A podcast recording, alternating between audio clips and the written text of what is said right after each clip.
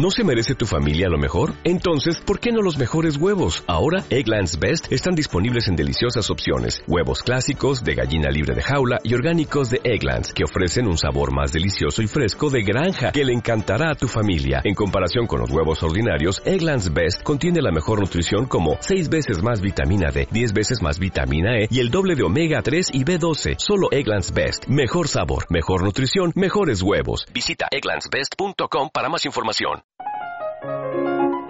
En Es Radio, Economía para Todos con Carmen Tomás.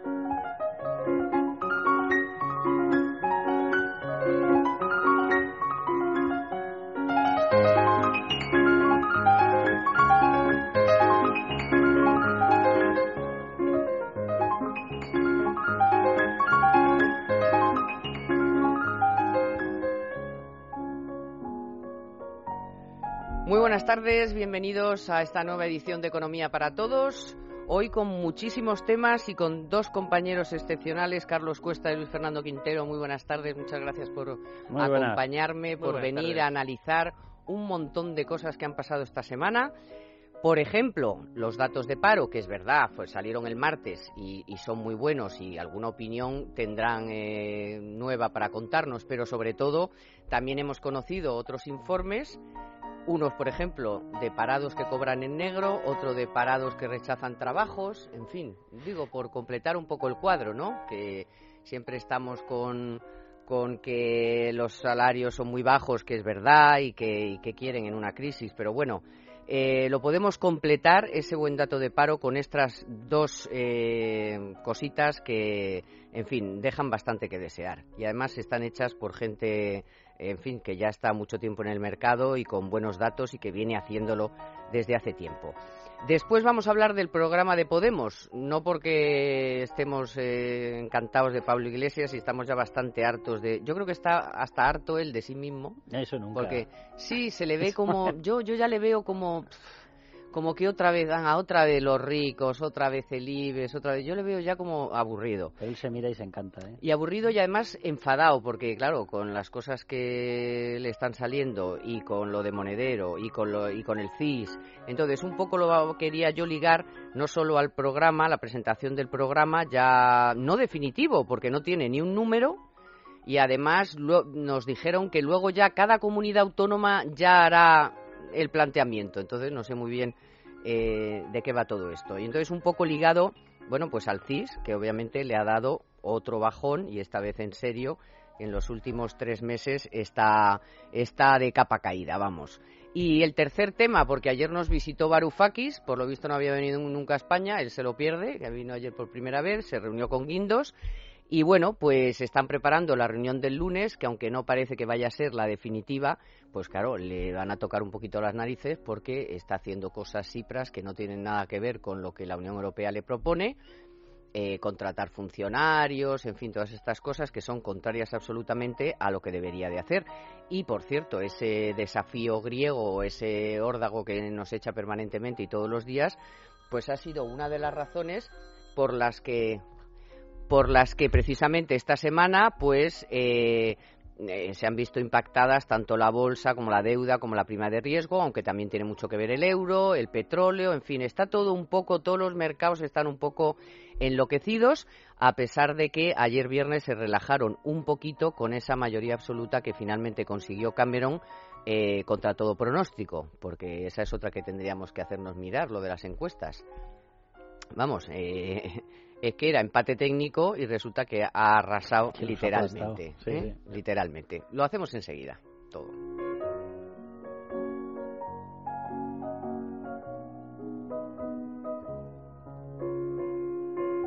Economía para Todos con Carmen Tomás.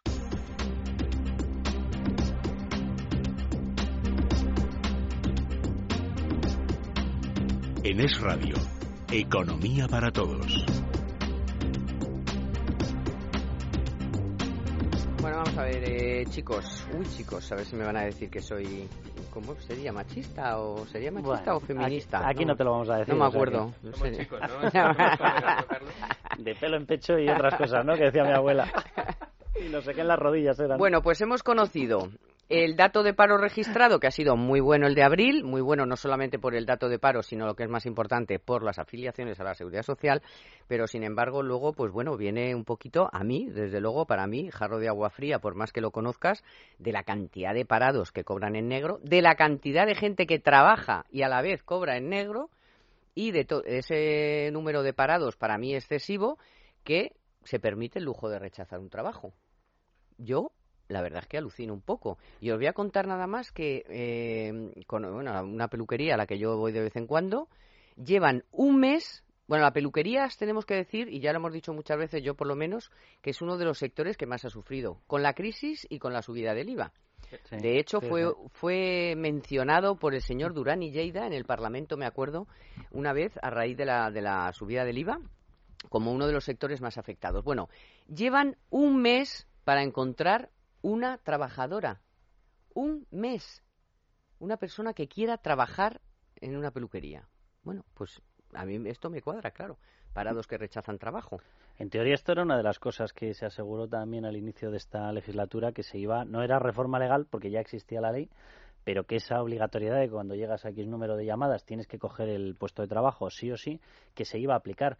Yo no sé si se está aplicando, la verdad es que no lo sé. O sea, lleva eh, regulado desde hace más de una década. Sí, sí. Y yo no sé si esto se llega... Eso es la tercera tiene que coger. Yo no sé si esto se está llegando a poner en práctica, porque la verdad es que sí que es llamativo. Y yo creo que son cosas, vamos a ver, el drama del paro, por supuesto que lo llevamos todos metido en la cabeza y lo asumimos, y, y la situación de los parados es un drama absoluto. Eso no hay, no hay ni la más mínima duda pero hay determinadas personas, y eso yo creo que lo sabemos todos y lo saben todos los departamentos de estudios, de, análisis de este país, eh, que están inflando esa cifra de paro, que no son reales y que es un poco increíble esta historia, de que te estén ofreciendo un puesto de trabajo que puede tener otro destinatario y tú digas que no y van pasando los meses y sigues diciendo que no.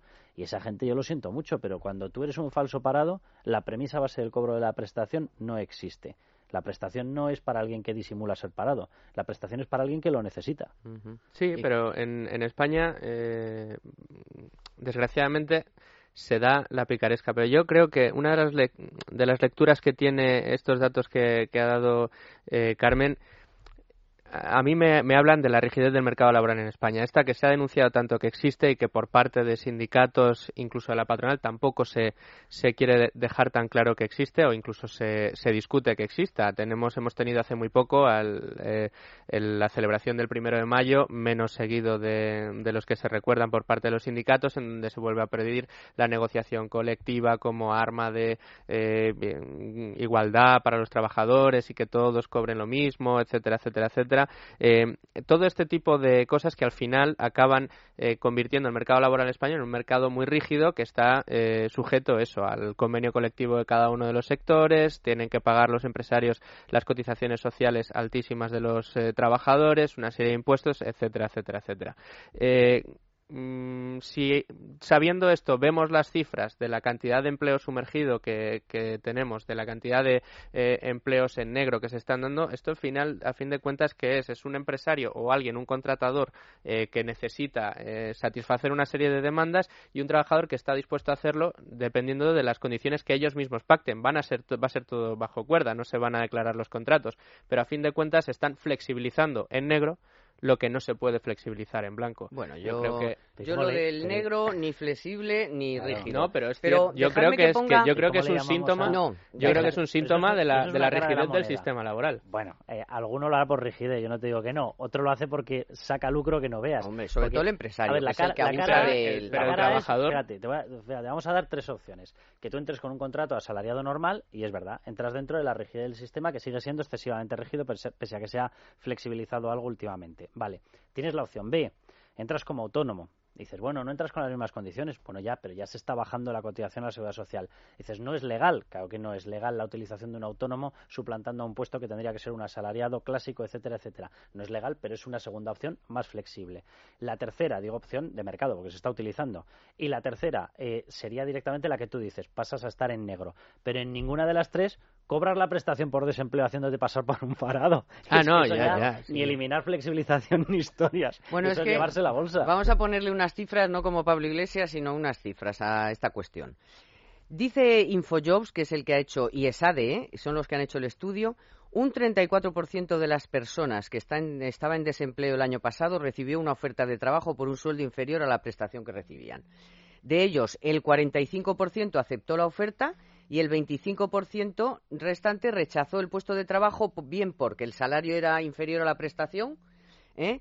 Eh, motivos de horarios incompatibles o que su vivienda estaba muy lejos. Hombre, vamos a ver, si estamos en una situación tan dramática, dramática como que está, como la que estamos, pues hombre, claro, eh, vamos a ver, es que hay gente que se cree que el paro es un estado de, como lo de la ocupación de los pisos, que era un estado, una forma de vida. Eh, que es verdad, o sea, y que eso siga pasando a estas alturas, usted, vamos a ver, es verdad, le pueden ofrecer un salario menor que lo que usted está cobrando, pero se corta la prestación, empiezas a trabajar, que es mucho más eh, enriquecedor que no hacer nada, y ahí se corta la prestación, y si usted en otro momento se queda en el paro, la prestación, yo que creo que mucha gente se cree que eh, tiene que consumir el paro yo, yo estoy convencido de que hay gente que se cree que tiene o bien que consumir el paro, o bien que si, si dice que sí ya se queda para siempre sin el desempleo, yo no sé lo que pasa, falta de información. Esto es una muestra más de que desincentiva muchas veces la contratación. la prestación por desempleo desincentiva la contratación. De hecho, en los países donde el paro estructural es más bajo no existe prestación por desempleo, el despido es libre, etcétera. ¿Qué pasa? Pues pongamos un ejemplo que probablemente puede ser paradigmático en esto. Una pareja, hombre y mujer, un matrimonio que tiene él o ella un trabajo y que el otro se queda en paro y cobra la prestación por desempleo. A cambio de cobrar la prestación por desempleo y no trabajar, está en casa echando una mano, ya no, tienen que contratar eh, a, alguien para que pueda estar atendiendo las labores del hogar y la persona parada que cobra esa prestación está en casa. Cuando le ofrecen un trabajo por lo mismo o un poquito más de esa prestación, dice, ¿qué voy a hacer? ¿Voy a dejar de desatender mi casa para tener que contratar a alguien que atienda mi casa por eh, un dinero que en el fondo voy a estar perdiendo, voy a estar ganando incluso menos? pues prefiero hacerlo. Pero es que esto, pero, Carmen, esto que te en el mundo, pero esto que te, pero conoce personas, esto que te, digo, esto que te digo es unas cuentas que se hace muchas, muchas, muchas familias pues Hay que cambiar esa mentalidad, porque la, la, esa, mentalidad, no te lleva a ningún lado, porque a ti donde te, donde te puedes eh, incorporar al incorporarte al mercado de trabajo, no quedarte... Eh, mm, pues en fin, sin, sin recursos, eh, conoces a otra gente, o sea, te puede salir otro trabajo, es mucho más fácil cambiar de trabajo desde el trabajo que desde casa. Yo es que son cosas tan elementales que... Pero, Carmen, tú lo que estás diciendo que es verdad, que, esa sería la mentalidad buena... te lo digo yo como mujer y madre que he tenido que trabajar y he tenido hijos y he tenido que compaginar todo. No, pero si eso está claro, o sea, la mentalidad buena es esa. El problema, y en eso tienes razón eh, Luis Fer, es que eh, la norma tal y como está construida en estos momentos te incentiva que hagas lo contrario. Y eso es lo que no puede ser. Es decir, cuando se le han dicho y se le han dicho 800 veces a este gobierno, estaba bien tirada la reforma laboral, pero te has quedado corto, los expertos, los analistas se referían a este tipo de cosas. ¿Qué es lo que ocurre? Tú estás cobrando una prestación por desempleo de 1.000 euros y te ofrecen un sueldo en el SMI que no te llega a 700 euros. ¿Cuál es la tentación normal de cualquier persona? Dice, voy a perder 300 y pico euros y encima tengo que empezar, además, a lo que dice Luis Fernando, me tengo que marchar de casa, tengo que dejar a los críos con alguien, ¿con quién lo dejo? Si encima estoy ganando menos, no tengo dinero para hacerlo. Es decir, tú tienes que construir una norma que incentive el comportamiento correcto. La actual no lo hace. O sea, lo lógico sería, y en eso, por ejemplo, la propuesta que plantea Ciudadanos, lo que pasa es que Ciudadanos va y se la suma a todo el resto de costes sociales del trabajo, la de la mochila austriaca, que es ah, una barbaridad. Usted quiere hacer mochila austriaca, es un mecanismo muy bueno, pero no me lo sume a todo el resto, porque entonces aquí no vamos a contratar ni, ni al perro de... ¿Y qué es lo que tendría que ocurrir? Que tú supieses que esa mochila de prestación por desempleo es tuya. De forma que tú, si tiras de ella ahora, sabes que te la estás gastando, porque en el fondo la vas a seguir teniendo. ¿Y eso que acabaría provocando? Que tú, sabedor de que ya tienes tu mochila de prestación por desempleo acumulada y que te la vas a llevar a casa si acabas tu vida laboral sí o sí, convertida en cualquier tipo de renta, tú dirías, si empiezo a consumírmela, estoy gastando mi dinero. Por lo tanto, ya que sé que la tengo, me voy a poner a trabajar. Es decir, tú puedes hacer 800 reformas. Lo que no tiene sentido es que tengas regulado un sistema en el que además, sabedor de que el INEM no coloca a nadie. Han salido los datos, efectivamente, un 2% de colocación. ¿Pero qué es eso? ¿Pero qué es eso? Que los sistemas, yo creo que de supervisión para ver si se están rechazando o no se están rechazando, yo por lo que dicen estos informes, por mucho que nos digan, tengo la sensación de que no se está llevando a rajatabla. Entonces tú necesitas una norma que te incentive a que te pongas a trabajar, porque es que si no estás vaciando, en un país que tenemos 60.000 millones de euros de déficit, estás vaciando una bolsa que puede necesitar la otra persona. Hombre, y no solo no se debe cumplir estrictamente la norma, sino que la inspección tampoco debe trabajar a destajo Porque claro, si uno de cada cinco parados y uno de cada diez ocupados admite cobrar en B, es que mucha vigilancia no hay sobre las empresas. Ya no vamos a ponernos sobre el trabajador, que como puedo, puedo, puedo estar de acuerdo en que estamos hablando de 700, de 800, de 900 euros, pues si tiene dos hijos a lo mejor, pues oye, en negro, en verde o en amarillo. Pero aquí el, el, al que hay que ir a por él es al empresario. Oiga, usted empresario necesita un trabajador, pues usted mire, sí, hay muchas cargas. Vamos a pedir por otro lado que bajen las cargas laborales. Pero usted necesita un trabajador, usted tiene a un trabajador, Usted no anda con estos. Pero esto también es el problema de haber metido, haber metido unos recargos fiscales tan bestias. O sea, al final, cuanto más alta sea eh, el pago por cotizaciones sociales y más alto sea el impuesto, más incentivos tienes tú al fraude. Entonces, en España tenemos veintipico mil personas en la agencia tributaria para 47 millones de habitantes.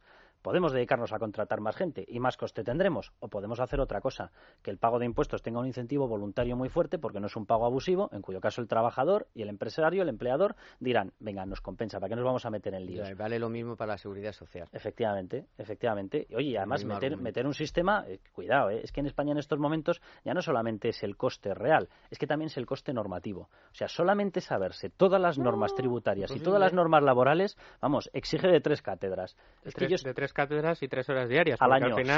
Ahora mismo, mira, esta semana, esta semana ha publicado una consulta la agencia tributaria, una consulta, y a la vez eh, el Supremo ha, hecho, vamos, ha dictado una sentencia sobre todo una consulta que se había hecho sobre sociedades y profesionales.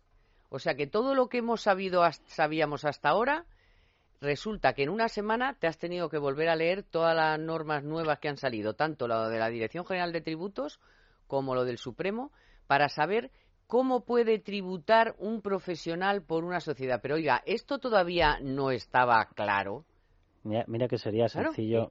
mira que sencillo, ¿eh? Mira que sería sencillo tener, tener muchos menos impuestos, mucho más simples. De hecho, hay ya una corriente muy potente que está diciendo que por qué no se eliminan los impuestos directos y se traslada todo a indirectos. Esto a la gente de izquierdas le pone histérico. ¡Ah, que nos cargamos la progresividad. Mira, lo que nos cargamos es la complejidad del sistema normativo. Se hace un sistema muy sencillo y la gente de las agencias tributarias se puede dedicar exclusivamente a perseguir el fraude en el IVA. Fin fin. No tienes que andar perdiendo el tiempo en contabilidades, ni en presentación de datos, ni trimestrales, ni no trimestrales, ni mensuales, ni Meterte en restaurantes. Y se acabó, este y se acabó. Pero este tipo de cosas.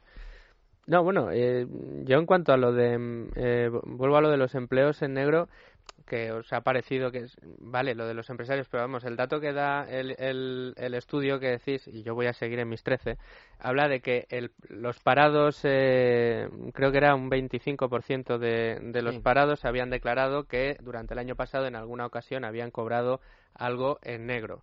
Eh, ¿En quién pienso yo? Estoy pensando en profesionales eh, que tienen su o que han tenido su trabajo en cofradores, escayolistas, eh, que en este país hay muchísimos, porque la, construcción es lo que ha movido toda, toda la economía. Tienes electricistas, tienes fontaneros, tienes... Eh, oye, y se quedan en paro, pero eh, alguien, algún, algún amigo, algún conocido, les puede dar, les puede ofrecer la posibilidad de hacer un trabajito, una obra, un, algo en casa, que le puede durar un mes, dos meses. No, no apuntes solo a ese sector. Eh, no, pero ese sector. Yo creo que está muy extendido. Pero ese sector es eh, paradigmático porque puede ser el más extendido y yo creo que todo el mundo, quien más, quien menos, ha tenido la cabeza o tiene la cabeza algún caso que conoce, algún amigo que le han pintado la casa o el mismo que ha tenido que cambiar el parqué o cualquier, eh, o cualquier obra que ha tenido que hacer. Yo creo que es un, es un ejemplo muy recurrente porque todos los conocemos, pero es en casi todos los sectores se ha podido dar en algún caso. Pues un comercial que ha podido mediar en una operación de algún amigo que necesitaba vender una, una finca y ha cobrado una comisión. Si estos pequeños, esto al final es demanda de mercado, es una, es una, es una necesidad que se genera y alguien que te la puede resolver. Si, como decís, el, el sistema impositivo fuera más sencillo, eh, este tipo de transacciones se podrían hacer sin necesidad de recurrir al sobre y en metálico y que no se note nada. Pero eh, actualmente, claro, si tú estás parado, vas a hacer una obra y además de cobrarle lo que le vayas a cobrar, le tienes que quitar el IVA y supone quitarle una, un bocado muy importante a eso que tú estás cobrando y que necesitas para llevar a tu casa, que llevas todo el año parado, pues yo veo, eh, no es lícito, no está bien, pero yo lo puedo llegar a comprender. Que yo lo comprendo del trabajador, no lo comprendo del empresario. Pero em, si el empresario, ah, eres, si el empresario eres tú, si el empresario eres tú que, pides, eh, que necesitas pintar la casa, ¿cuál es el cuál es el, el, problema? No, y que en España hay mucho empresario, cuando hablamos de empresarios dices, oye, será un empresario tal, oye, que hay empresarios que son él y su mecanismo, y se acabó la historia. Sí, eso sí. Vamos a hacer una breve pausa. Canal de Isabel II nos ofrece la noticia sostenible de la semana. España lidera por primera vez el índice de competitividad de viajes y turismo 2015 del Foro Económico Mundial y lo hace gracias especialmente a sus recursos culturales, sus infraestructuras y su adaptación a los nuevos consumos digitales. El informe clasifica a 141 países. España es el tercer país más visitado del mundo y este año por primera vez supera a Francia y Alemania como el país más atractivo y competitivo para atraer turistas. Canal de Isabel II nos ha ofrecido la noticia sostenible de la semana. Si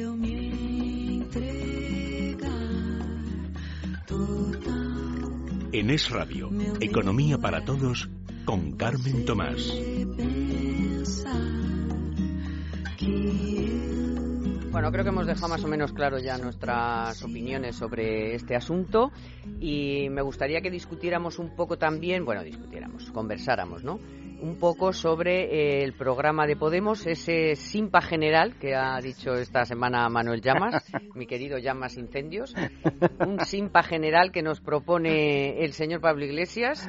215 medidas, ala, por medidas que no sea, eso sí, ninguna tenía ningún número al lado, o sea, todo era venga. Habían salido corriendo los números. Exacto, los números habían salido por patas y porque no salían las cuentas, claro, efectivamente. Y bueno, mm, era un poquito en resumen de un minutito algunas de las medidas estrellas de Podemos para las elecciones todas, no se sabe muy bien, porque luego cada particular iba a hacer su, su propuesta, no sé, para las generales, venga.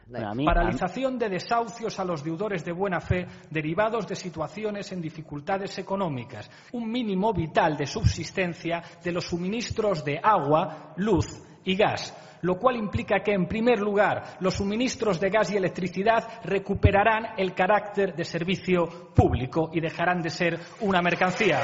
Sanciones a las compañías de suministros en caso de que contemplen cláusulas abusivas o falta de transparencia en la gestión de los servicios esenciales de luz, agua y gas la limitación de la deuda hipotecaria al valor del bien hipotecado, esto que es el reconocimiento de la dación en pago.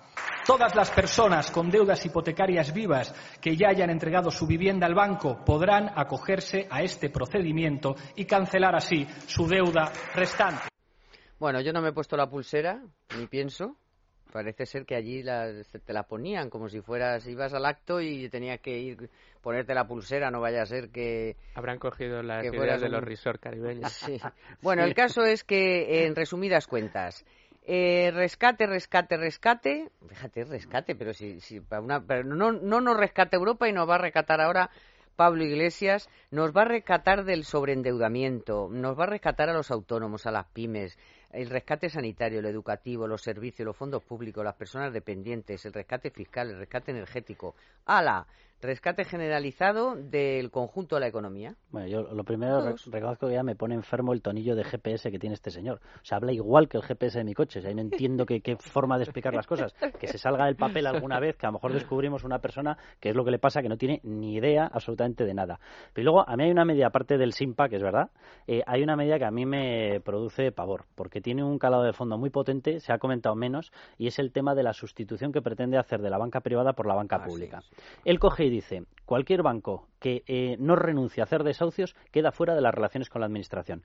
Todo el sistema crediticio se basa en la posibilidad de recuperar el bien garantía. Si no puedes recuperar el bien garantía, el bien garantía no existe y todo crédito hipotecario se convierte en crédito al consumo. Es decir, para que la gente se haga una idea, aquello por lo que se puede estar pagando un 3 o un 4% pasaría a tener tipos absolutamente incalculables porque nadie te da un crédito al consumo de 300, de 200 mil euros, pero tendría tipos cercanos al 12, al 15%. Es decir, sería imposible comprar comprarse una casa. Desaparecido el mercado hipotecario, desaparecerían esos bancos de ese mercado. Y por lo tanto, ¿qué es lo que se quedaría? Entonces le pasas la página, ¿eh? esta que ha escrito el señor GPS, le pasas la página y aparece la solución. Crearíamos bancos públicos en cada comunidad. Para dar créditos que luego no se pagan. Para dar créditos y además bancos públicos que controlarían ellos personalmente. Es decir, estos señores pretenden eliminar la banca privada. las cajas de ahorro tradicionales. han, descubierto realmente las bancas comunistas. O sea, aquí soy yo el que tiene el dinero, yo lo controlo, se lo doy a quien quiero y lo manejo yo. Y os meto en una burbuja cuando me dé la gana.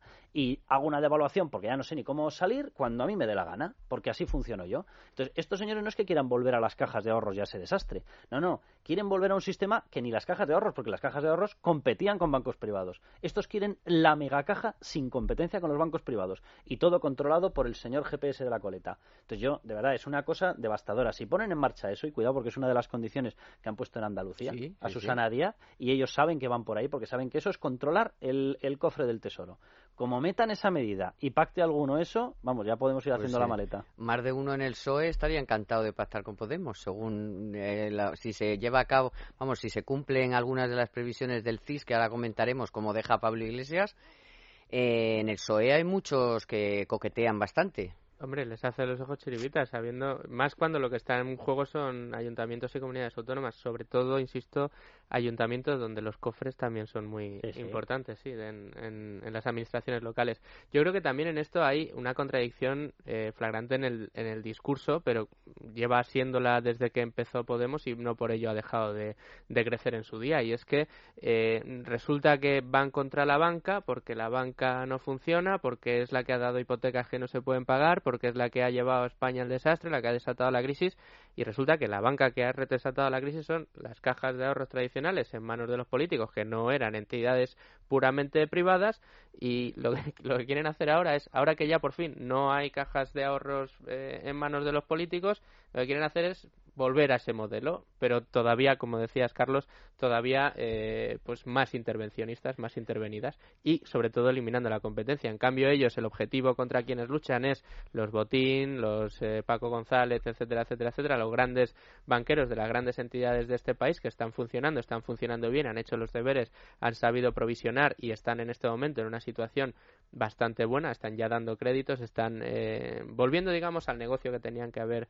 tenido, como ha hecho Bankia también, una vez que ha pasado a, a manos, a manos privadas, y, bueno, pues este es el modelo que no funciona, este es el modelo malo para Podemos y el modelo que hay que tener es el antiguo de las cajas de ahorros que nos llevó a la burbuja. Y luego hay varios errores alrededor de todo esto del desahucio general, que se llama desahucio ya, que ya se llama desahucio a un alza, que no es un desahucio, o sea, un desahucio es cuando no pagas el alquiler, y entonces te desahucian. Entonces tú no pagas el alquiler, nadie te quita la casa ni nada, no es tuya, es del que te lo arrienda y tú no pagas y entonces te desahucian. Y eso es la mayoría de los desahucios que ha habido en este país en los últimos años. Gente que no ha podido pagar la casa, el negocio o la plaza de garaje. Incluso. O, la casa de la playa. Esas han sido muchísimas. La segunda, la tercera vivienda. Sí, pero bueno, sí, sí. Pero te digo que eso no es desahucio. O sea, vamos a que está, se están mezclando todas las cifras. Hay casos sangrantes de gente que ha avalado la abuela con la pensión al nieto que se compró el piso en Parla o no sé dónde y, pobre mujer se ha quedado sin pensión, se han quedado sin piso, se han quedado sin todo. Efectivamente, hay casos dramáticos, pero ni es la cifra que dicen. Pero son testimoniales. Ni, ni, ni, digamos, ni de lejos. Y luego hay que decir que los bancos, que les ha costado muchísimo entrar en negociaciones y tal, han negociado últimamente muchísimo, han concedido 20.000 daciones en pago, renegociaciones de la deuda a mogollón, o sea, es verdad que vemos a veces en la televisión, en algunas, casos sangrantes, pero es que efectivamente son noticia porque son varios casos. Entonces, estos juntan los cuatrocientos y pico mil desahucios de tal y eh, están por la dación en pago retroactiva, que eso, claro, eso solo tumbaría el, el constitucional, pero, lo, pero lo tienen ahí. Claro, que la, y engañan a la gente. y la imagen que tú darías, porque al final eso te lo tumbaría el Tribunal Constitucional, porque tú cuando vas a solicitar el crédito se te pone un tipo más bajo porque no hay dación en pago. Y luego cuando resulta que no lo puedes pagar, entonces reclamas aquello que no firmaste y dices, no, ahora quiero dación en pago. Entonces, lógicamente, la entidad diría, oiga, usted tiene firmado un documento en el que yo le daba dinero a este precio porque yo podía acceder a su bien. Si hubiese sabido que no tenía acceso a su bien, se lo hubiese puesto más caro. Ahora no me puede cambiar las condiciones. Eso el Tribunal Constitucional se lo cargaría. Pero hasta que el Tribunal Constitucional se lo cargase, incluso después, la imagen como país que hubiésemos dado es, si usted, señor inversor, si usted fondo de inversión, si usted empresa, si cualquiera quiere venir a este país, prepárense porque tienen unos señores en el gobierno que son capaces de saltarse las leyes, la seguridad jurídica, alterar los contratos. No vendría absolutamente nadie. Ya, pero sobre todo, pobre gente que a lo mejor tiene menos información o no sé, o menos formación y se lo cree o sea, se cree que va a llegar Pablo Iglesias y, va a hacer un simpa. O sea, que si no puedo pagar, no pago. Y entonces, como no puedo pagar, no pago la casa. Y luego me va a pagar la luz, me va a pagar el gas, me va a pagar el agua, me va a pagar el teléfono, me va a pagar todo. Y de mi casa, de mi local y habrá gente, y habrá gente que se lo crea. No, pero habrá mucha gente eh, con menos formación que se lo crea.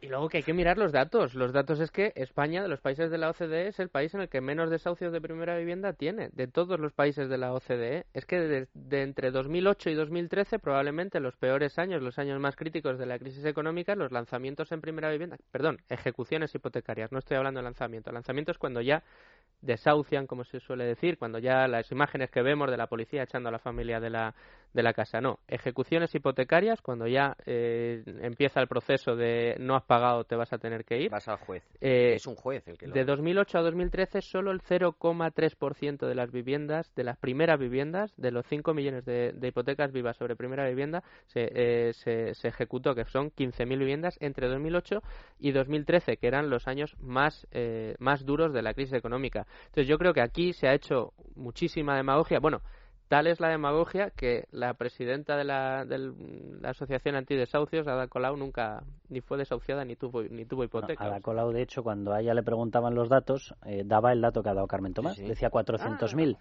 Salió el informe del Banco de España y se reducían a 15.000. Entonces dices, oiga, usted, usted ha hecho campaña diciendo 400.000, resulta que son 15.000. Usted ha estado engañando.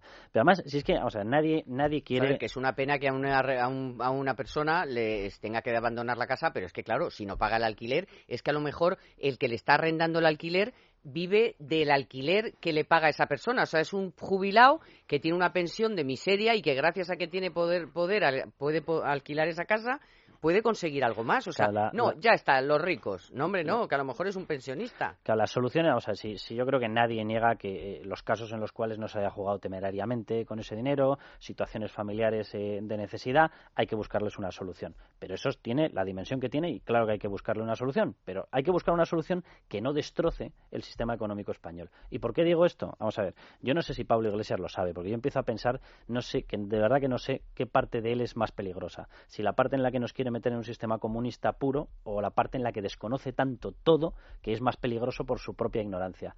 El sistema crediticio español eh, se ha salvado de hundirse y los bancos en España, y nos hemos salvado todos con esos bancos de irnos a la quiebra, gracias a que ofrecimos al Banco Central Europeo una cosa que se llamaban cédulas hipotecarias.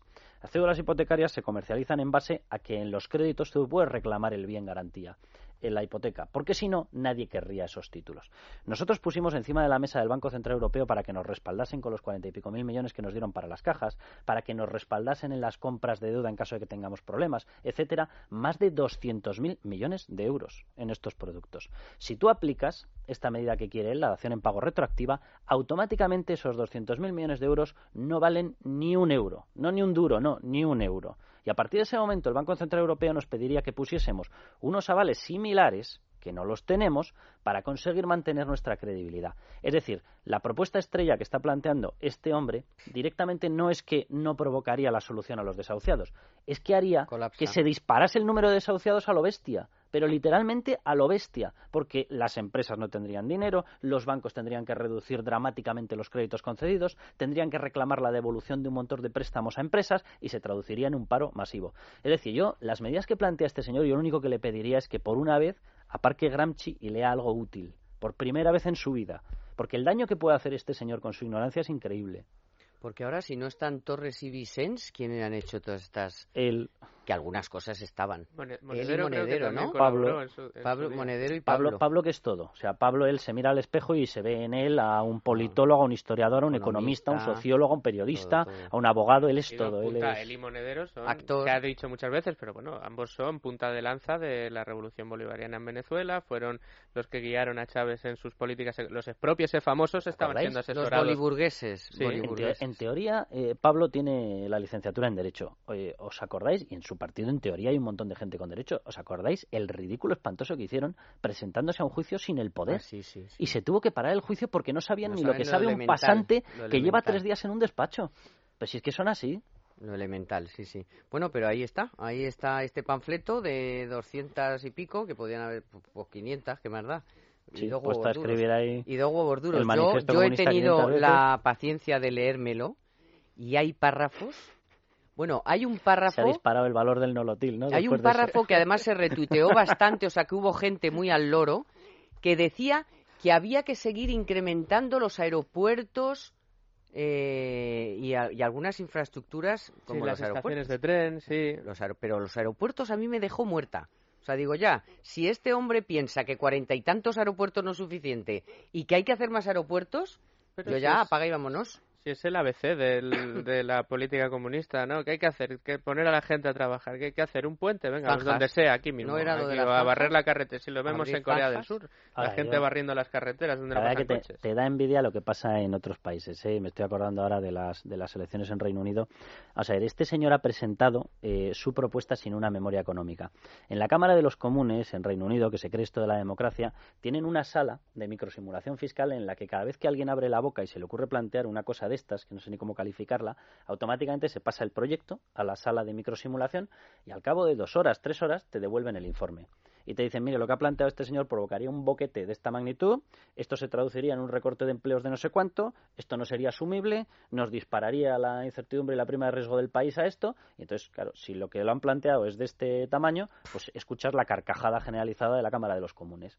Entonces, yo, es que lo que ha hecho este señor de presentar esto sin una memoria, que dice, venga, ¿yo qué queréis? Venga, un aeropuerto delante de cada casa, un aeropuerto. ¿Y qué quiere usted, señora? ¿Quiere un ave eh, a la salida de su casa? Un ave a la salida de su casa. Ah, empleos públicos, empleos Claro. públicos, que es lo que ha hecho eh, su amigo Varoufakis y Tsipras, que está de visita en Madrid y hasta, bueno, que ha estado hablando con De Guindos y eso es lo que han propuesto, más funcionarios y más funcionarios y más funcionarios, y eso es lo que quieren estos, ¿no? Sí, sí, modelo es- cubano. Es ordeñar la vaca del Estado hasta que no le quede una gota de leche. O sea, es, es Cuba, así. Cuba siempre lo exhibió. Decía, nosotros no tenemos paro. Y tú te Sí, ibas a un claro. parque y te encontrabas a una señora sentada en el parque así y le decías, ¿y usted qué hace? Yo soy la cuidadora del parque. De gran empleo. Y Ahí estaba eh, sentada en el banco. En, una farmacia que yo entré a, a comprar una cosa que no había, que es una cosa impresionante, o sea, de lo más normal y de lo más útil, sobre todo para el sector femenino. no había, o sea, no había, bueno, no había nada, y había siete personas en la farmacia claro. trabajando, bueno, trabajando, así, Estando. porque no tenían nada que vender, pero había siete, claro. Paro Pleno que- empleo. La que tiene que abrir y cerrar la puerta, la que tiene que darle el interruptor de la luz al entrar y al salir. Si ese- esto es el, Impresionante. este es el modelo. Si es que ya está visto. La son fórmula mágica, que ya se conocen. Tú haz como que trabajas y yo hago como que Lo que te pasa es que es muy jugoso y es muy demagógico y funciona y para un se- para buen sector de la población funciona, sobre todo a los que peor lo están pasando, decir que se lo vas a solucionar todo, decir que lo que dices tú, ¿qué quieres? Eh, no quieres pagar tu hipoteca porque no llegas a fin de mes, tranquilo que si yo gano no vas a pagar tu hipoteca, que no tienes trabajo, tranquilo que cuando yo llegue te voy a proporcionar un empleo. Eh, ¿qué, qué vemos? Que la energía renovable ahora resulta que no era lo que nos habían vendido, tranquilos que si yo llego las energías renovables volverán a ser la panacea y tendremos millones y millones para las placas solares. Pero ¿sabes el problema de estos chicos? Que, claro, han estado en Venezuela asesorando estas cosas en un país con mucha pasta. Ahora no. Ahora se les ha venido Claro. abajo el tenderete. Pero claro, cuando tú tienes unos ingresos anuales brutales, brutales por el petróleo, tú te puedes permitir, pues eso, repartir. Repartir y ir, ir eh, eh, pero- la gente te, fíjate- te, te adore porque le das 400, bueno, cuatro, hoy 400 euros en Venezuela, bueno, qué tontada lo que sea, bueno, es eso. Entonces todo el mundo estaba, pues, pero que había dinero. Ahora que no hay dinero, ahora mira cómo están. Ahora, ¿qué haces en un país? Como, como- bueno, en el nuestro hay dinero, bueno, hay dinero el que hay, con un agujero y El- tal. el sea, aquí no puedes repartir. las familias que son Aquí las no te que da han para repartir. durante esta crisis. No, pero es que ya no puedes ordeñar más la vaca. O sea, es que ahora resulta que a lo- a los de 50.000. Yo el otro día hacía las cuentas en el programa de Isabel Durán. Vamos a ver, 50.000 euros brutos vienen a ser que uno se lleva a casa entre 14 pagas, no llega ni a los 2.000. Do- no llega. No. Porque bruto, ¿eh? Quítale, Sí. porque claro, estos muy estos, estos le muy quitar- muy sí, muy listillos, ¿eh? No han dicho ni brutos ni netos. No, no, pero es que son brutos, Claro. porque a eso le tienes que quitar el IRPF, le tienes que quitar la seguridad social, le tienes que quitar el porcentajillo del desempleo, el porcentajillo de la formación de la no sé qué, Y al final, entre 14 te llevas a casa que no llegan a los 2.000 euros. Me salían a mí más o menos. Sí, así pero a, estos son- grosso modo. Pero son, Poquito más, O sea, son los y ricos. eso, y eso son los, o sea, a esa gente la vas a estrujar más todavía. A los que se llevan a casa 2.000 euros, que a lo mejor tienen dos hijos o tres hijos. Pero luego, aparte, es mentira. Ellos, en el primer documento que presentaron, ellos hablaban de que necesitaban una punta de recaudación para todo esto, que también era mentira, se habían quedado cortos intencionadamente. Hablaban de 92.000 Los 90 millones de euros. famosos. 92.000 millones de ¿Eso da euros. Claro, tú coges lo que hay en esas medidas, que es una barbaridad de subidas, pero siendo una barbaridad de subidas no sacas 92.000 millones, vamos, ni por lo más remoto. Ellos hablan de eh, equiparar y subir patrimonio, sucesiones, donaciones, eh, de meter ecotasas, de la subida del IRPF para más de 50.000. No hablan nada del IVA, misteriosamente, y no hay memoria económica. Si tú solamente se lo aplicas a los más de 50.000 en España, con ingresos declarados de más de 50.000 es aproximadamente un 6% de los declarantes. En España están declarando IRPF en estos momentos aproximadamente unos 17 millones de personas. Con eso es imposible, con eso, más sucesiones, más tal, más no sé qué, es imposible sacar más de, en caso de que tuvieses una cosa que es tam- también es irreal, que no te, eh, destruyeses empleo precisamente por esas subidas de impuestos, que sí que se destruiría, a términos homogéneos, a términos iguales, tú conseguirías sacar a lo sumo 5.000, 6.000 millones de euros más.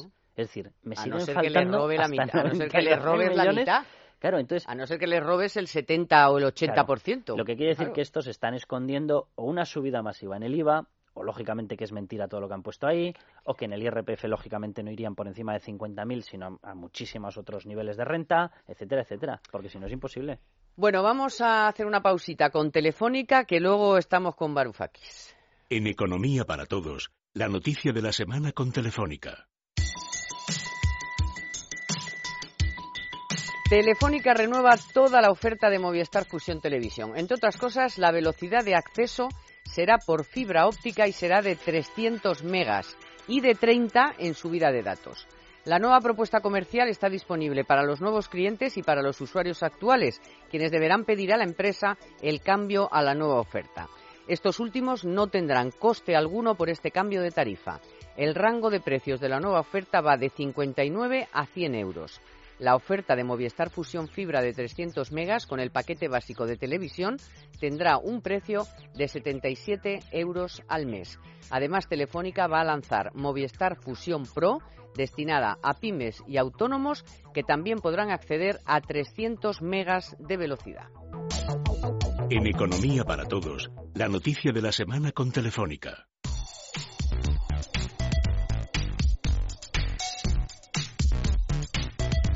En Es Radio, Economía para Todos con Carmen Tomás.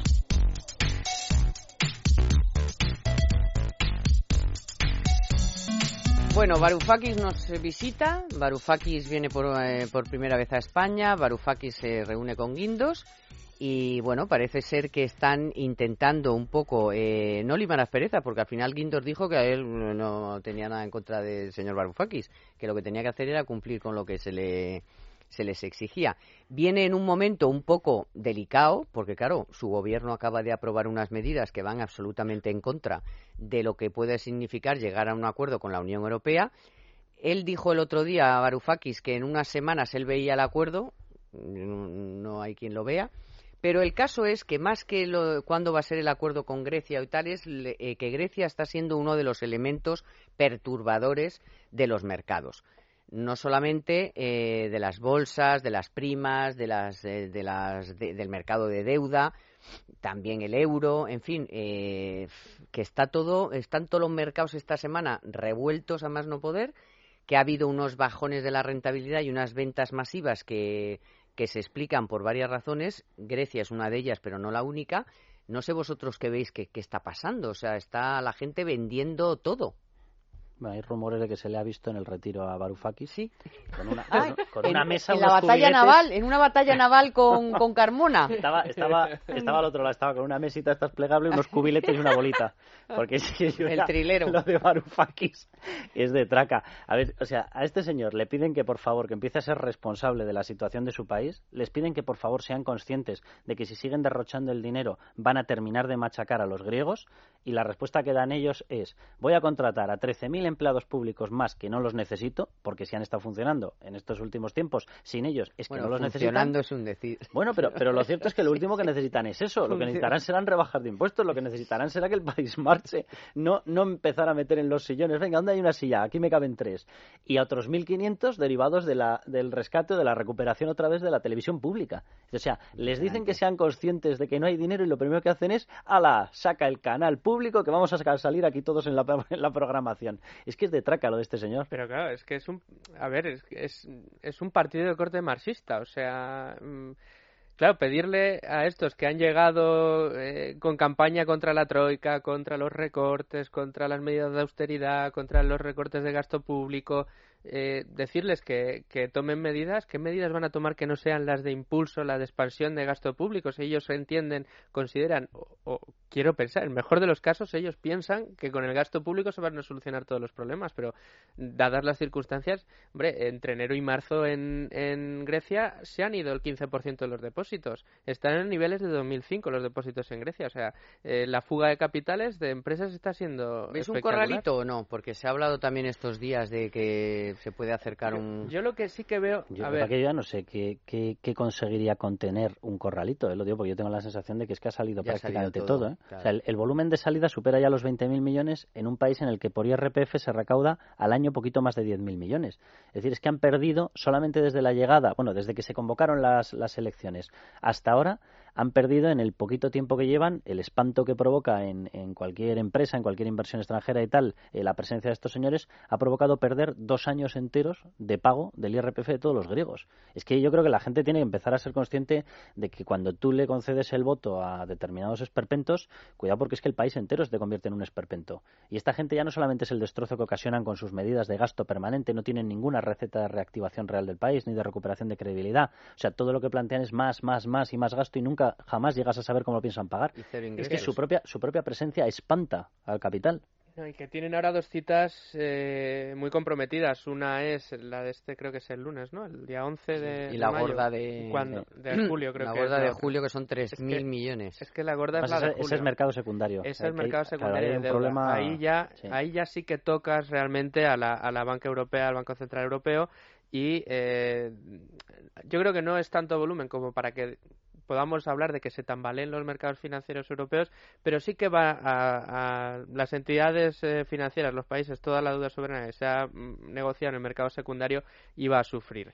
Por eso yo creo que este entonces a qué se debe ese fuerte repunte de la rentabilidad que ha habido estos días, ese batacazo de los bonos, las bolsas, las primas de riesgo, que la hemos visto otra vez la prima española en ciento treinta y tantos, incluso en Alemania estaban mirando al mercado. Yo creo que el mercado ahora está, mm, tengo la sensación, ¿eh? por las noticias que lees, los análisis que están que están saliendo, que desde Europa se ve con mejores ojos que este día 11 de mayo que mm, haya un impago, pero de sueldos a funcionarios, de que no pueda llegar ya Grecia a pagar, eh, digamos, a toda su estructura interna de funcionariado, que es lo que eh, se quedaría en impago, preferirían que esta situación se produjera ahora de cara a que se, realmente se tomaran luego medidas a posteriori que evitaran el del 15 de julio, más que darle una patada adelante eh, a la deuda, eh, perdón, a, a la situación de Grecia ahora, volviéndoles a dar más ayudas y llegar a julio con la, con la incertidumbre de que se produzca el impago realmente en el mercado secundario. De todas formas, yo, tengo la sensación de que empieza a haber más factores ¿eh? en, en, esta caída de la, en esta pérdida de valor de la renta fija. Yo creo que empieza a haber más factores en Europa. ¿eh? Está también el famoso referéndum de Reino Unido, de la posibilidad de salida. Efectivamente, que eso, cuidado, porque sería delicadísimo, se te marcharía una de las grandísimas economías de la, de la Unión Europea. Eh, el petróleo también dicen, el 20% que ha subido el precio del petróleo, se ha puesto casi a 70, aunque ayer bajó un poco. Y tienes el panorama de ingobernabilidad en España, ¿eh? Y España que, también debe preocupar. O sea, ya no son encuestas, ya tienes unas elecciones confirmadas y ya tienes lo que se ha visto después en el caso de Andalucía. Y se ha visto que de momento no hay manera de gobernar aquello. Bueno, Federico diría que si no, Juana es su hermana. El caso es que la bolsa ha perdido... Ojo Estados Unidos también, ¿eh? Estados Unidos está preocupando Y la propia China. Pero bueno, Estados Unidos ayer, viernes, dio un dato de empleo brutal eh, de 200 y pico mil, un 5,4% de paro tienen. Sí. Pero China se En- te está, en China cualquier se lado está sería estructural, Sí, pero, China lo sido- entiendo, pero pero- toda la semana, Carmen, recordarás que eh, hubo miedo a que no se cumplieran las expectativas en el dato de paro. En, de hecho, ha sido la, la bolsa a mitad de semana hubo un pe- una, una pequeña caída porque se estaba diciendo que no se iban a llegar a las No, no, si el expectativas. anterior lo han revisado a la mitad, de ciento y pico mil lo han dejado en ochenta y tantos, pero el nuevo que salió ayer, viernes, eran doscientos y pico mil y dejaba la tasa de paro en el 5,4. Sí, pero insisto, en los mercados Estados Unidos sigue preocupando, ¿eh? que Estados Unidos eh, dio una patada adelante con, con la, eh, el tesoro en los rescates y en inundar el mercado de dólares y hay muchos analistas que esto lo ven cada vez peor. Entonces, cada vez que hay una posible cifra negativa en, la- en los datos macro norteamericanos, eh, muchos se echan a temblar. Bueno, vamos a ver cómo, cómo responde. El lunes hay una reunión importante de la Unión Europea del Eurogrupo, pero yo no tengo ninguna.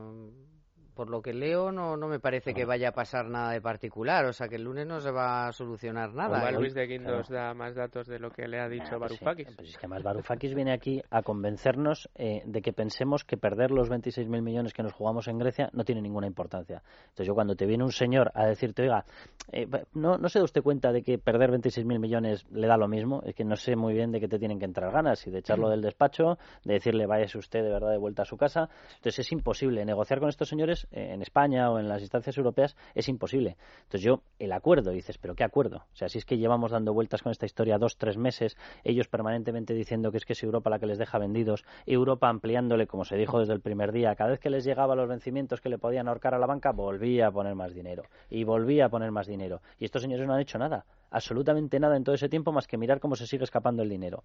¿Qué, qué vas, a, qué vas a pactar? Bueno, pues precisamente de cosas que había que hacer y que se han hecho o no de, a lo mejor a Carlos o a Luis Fer no le parece suficiente, pero ayer la vicepresidenta en la rueda de prensa del Consejo de Ministros eh, explicó que la reforma que se ha hecho de la administración ha logrado eliminar 2.194 entes, empresas, organismos, no sé qué, y que se han ahorrado 20.200 millones de euros. Carlos pone cara de ¿ah?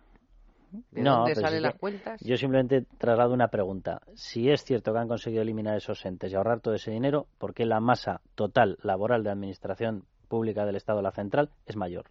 Me lo expliquen ellos. Pues los habrán colocado en otros sitios. Claro, pero es que Ah, entonces... pero claro, ¿de dónde viene el ahorro? Y a mí de todo eso ¿Y de lo que no dónde me viene el cuadra- ahorro? Claro, lo que no me No, cuadra pero, es de dónde se han oye, quitado los 20.000 millones. Pero no lo va a decir la vicepresidenta públicamente si no es verdad y está escrito, ¿eh? no, está en seguro- la web de... Seguro que tienen un Sí. cálculo. Si yo lo único, lo único que Pero les ¿de digo dónde? Pues, ¿de es que no dónde? llego a entender cuál ¿De de, dónde los dos sale? cálculos está mal. Pero alguno de ellos dos Igual no puede encajar mucho. negro. O los, Eso dos- no o se los entere 2.000 o los 20.000, dices. Claro, no lo sé. Pero sí que aparte, vamos a ver, eh, España tiene en estos momentos, después de que se ha ido reconduciendo parte del exceso de déficit, etcétera, etcétera, tenemos 60.000 millones de euros, se dice pronto, de déficit al año. 60.000 millones es el 80% de lo que pagamos todos los españoles en IRPF cada año. Es decir, prácticamente la totalidad del IRPF lo tenemos en números rojos en el país. Entonces, que se han conseguido reducir 20.000, enhorabuena, señal de que había que conseguir reducir más.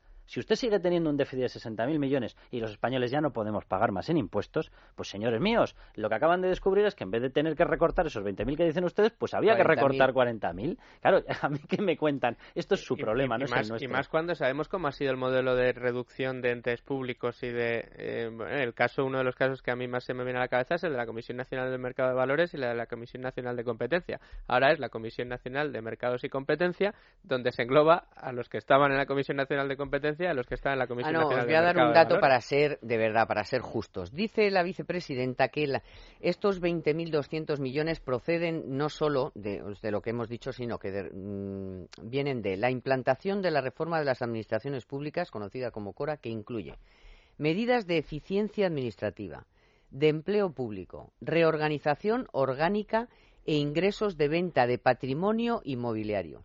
Bueno, Esto ya es otra cosa. Claro, pero es que la venta, vamos a ver, si tú vendes significa que has dejado de tener ese recurso. Es decir, no es una reducción estructural, sino que es una reducción puramente temporal. Para- Claro, para, salir del paso en ese momento, pero luego no puedes seguir recurriendo a las ventas, a menos que, oye, veamos a los señores ministros poner una mesa en mitad de una calle y funcionar en la calle. Bueno, ¿te Entonces, asustarías de la cantidad de edificios públicos que hay repartidos por todo Claro, pero, no, no, por pero si todas me, partes? si ¿eh? me parece de maravilla que hagan eso, pero cuando tú tienes un volumen de déficit como el nuestro, es obvio que se está generando por otro motivo. Y que no te valen las ventas de una cuestión, venga, vamos a vender este edificio, no. Que está Tiene- bien que lo hagan, si es Claro. útil y no se necesita. Claro, hay, hay determinados mecanismos en España que están inflando el déficit de una forma absolutamente estructural. Y lo sabemos nosotros y lo sabe un informe de la patronal, de COE, que estimó en más de 40.000 millones el problema que había en España y los costes que provocaba la duplicidad, eh, eh, Sí. triples eh, legislaciones, autonomías pisándose a otras autonomías, las autonomías pisando a los ayuntamientos, los ayuntamientos pisando a la autonomía, la autonomía pisando al Estado central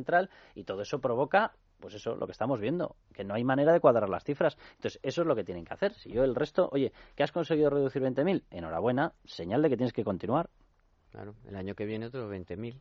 Eh, sí, bueno, entonces sí que se van a quedar sin edificios ya, no sé qué van a poder si vender para... pero si seguro que se pueden vender muchísimos. Uh, pero si por cada sitio que vas por Madrid no hay dos, tres manzanas que no ponga algo de, eh, de la organismo de no sé qué, de la el ministerio de no sé cuántos, pues bueno, que se reúnan en un, en un edificio o dos. O sea, ¿No? yo, yo lo, lo único que sé es que Reino Unido está anunciando ya que en dos tres años va a llegar a superávit.